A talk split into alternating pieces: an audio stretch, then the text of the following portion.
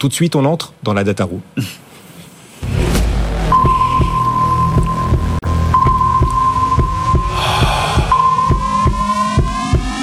Notre formule magique chaque soir, les datas qui ne manquent pas, les datas qui ne mentent pas. Ces datas qui révèlent même une part de vérité sur le monde dans lequel on vit. Ce morceau de vérité, il surgit, il émerge juste avant la clôture sur BFM Business. Kevin et Alain, êtes-vous prêts à dire la vérité?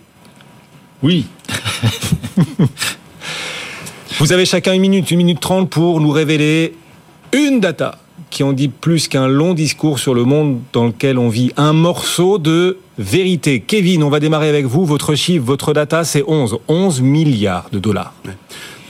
11 milliards de dollars, tout à fait. Et c'est euh, la, consommation, la consommation moyenne quotidienne aux, États-Unis. Alors pourquoi est-ce que cette donnée, elle est importante? Euh, Pour plusieurs raisons. La première, c'est parce qu'on a, on l'a dit tout à l'heure, on a un jour de plus euh, cette année, et donc. Comment ça, on a un jour de plus? Ah oui, le 29 février. Le 29, le 29 février. Et Année sextile, effectivement. On, on aura si l'histoire encore une fois se répète, ou si je regarde la moyenne de la consommation euh, annuelle aux États-Unis, 11 milliards de consommation en plus sur oui, ce mois de février. Puisqu'on a 24 heures de plus en 2024. Exactement. Hein, donc voilà, euh, comme le dit la chanson, euh, quelle, quelle différence peut faire un jour 24 petites heures, petites heures? C'est pas de moi, c'est une chanteuse américaine qui s'appelle Diana Washington. Je conseille à vous-même ou à, ou, ou, à vos éditeurs de, de, de l'écouter. Ah mais on chante ici. Euh... Pour la prochaine fois. pourquoi est-ce que c'est important? Parce que euh, les comparables, ils devraient être plutôt favorables. C'est-à-dire que si je regarde ce qui s'est passé il y a euh, un an de ça, on avait une consommation qui était un petit peu en retrait. Pourquoi? Parce qu'on avait la mise en place, euh, enfin la fin de la mise en place euh, des bons d'alimentation. On avait euh, voilà, des marchés de matières premières qui étaient plutôt euh, plutôt oui. haussiers également. L'énergie coûtait plus cher. Voilà, alors je vais encore parler de date, mais le calendrier ça compte. On avait un week-end de Pâques qui était assez loin, qui était le 9 avril. Hein, et donc tout ça, ça a fait qu'on a eu des chiffres de consommation sur le premier trimestre de euh, 2023 qui étaient sans doute un peu en retrait par rapport à ce qui seront pour le premier trimestre de 2024. Pour deux raisons de premier trimestre 2024. Un, parce que Pâques est plus tôt, ça commence comme ça, c'est très tôt cette année. Et en plus, on a un jour de plus avec le 29 février. Avec le 29 février. Et en plus de ça, on a euh, des prix à la pompe qui sont euh, plutôt en baisse. On a euh, des prix de l'immobilier locatif qui sont là aussi plutôt en plutôt en baisse. Et tout ça, ça devrait favoriser, favoriser quoi? La croissance américaine. Alors 11 milliards, euh, voilà, c'est un peu les, les, les, grands chiffres, mais 11 milliards à quoi ça correspond? C'est une vingtaine d'avions de ligne, c'est 11 fois ou 10 fois euh, l'équipe du Real Madrid. Hein, voilà, ça, vous pouvez faire la, la, la, comparaison. 100 ou avec Kylian Mbappé ah. 100, 100 oui, je crois 100, que c'est une estimation d'il y, y, a un an. et ça favorisera, et je crois que ça favorisera la consommation, enfin le consommateur américain et les valeurs de consommation, notamment aux États-Unis. On en a plusieurs, voilà, des mmh. concurrents de L'Oréal comme euh, Estée Lauder euh, par exemple, en tout cas des grands groupes de, de consommation, ah. de consommation alimentaire. Pourquoi c'est important aussi euh, Justement, mmh. on parlait de l'IA parce que c'est important de se diversifier aujourd'hui. Hein, euh, sans doute que ces valeurs de consommation, pour qu'elles euh, rattrapent, pour qu'elles aient une, une, belle trajectoire de performance, il faudra que l'attention se délocalise un petit peu des valeurs de l'intelligence artificielle.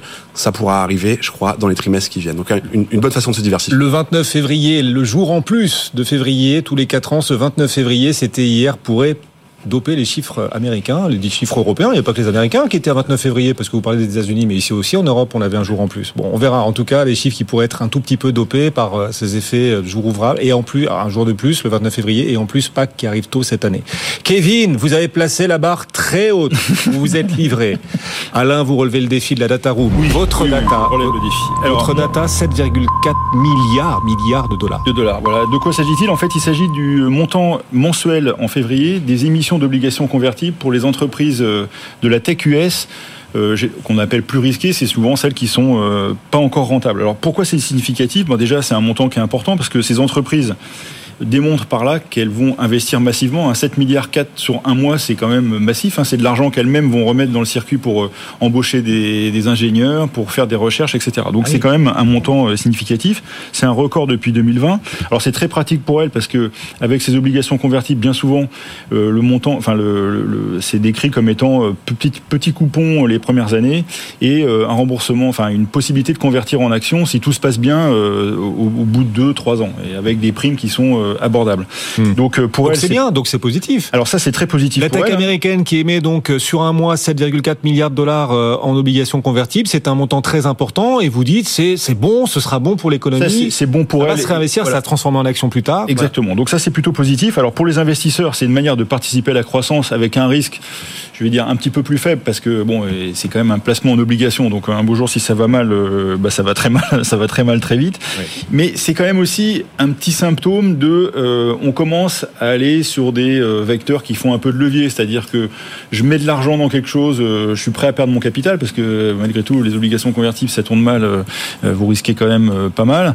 Et puis vous vous dites, si ça marche bien, j'ai un j'ai un call, hein, j'ai une option d'achat sur des titres qui vont flamber. Donc c'est un peu c'est quand même un peu spéculatif. Je pense qu'il faut quand même regarder si l'ingénierie financière, bon là c'est de l'ingénierie financière assez simple, hein, obligation convertible, tout le monde connaît, mais euh, ça rappelle quand même des où on commence à prendre des risques en prenant des structures de placement qui sont quand même un peu dissymétrique, c'est-à-dire que bah, vous pouvez gagner beaucoup, perdre un peu. Bon, voilà, c'est. Le problème, c'est que ce choix euh, d'investissement, il nous vient, ce montant 7,4, c'est le montant émis en obligation convertible de la tech américaine risquée. C'est ça, sur un mois.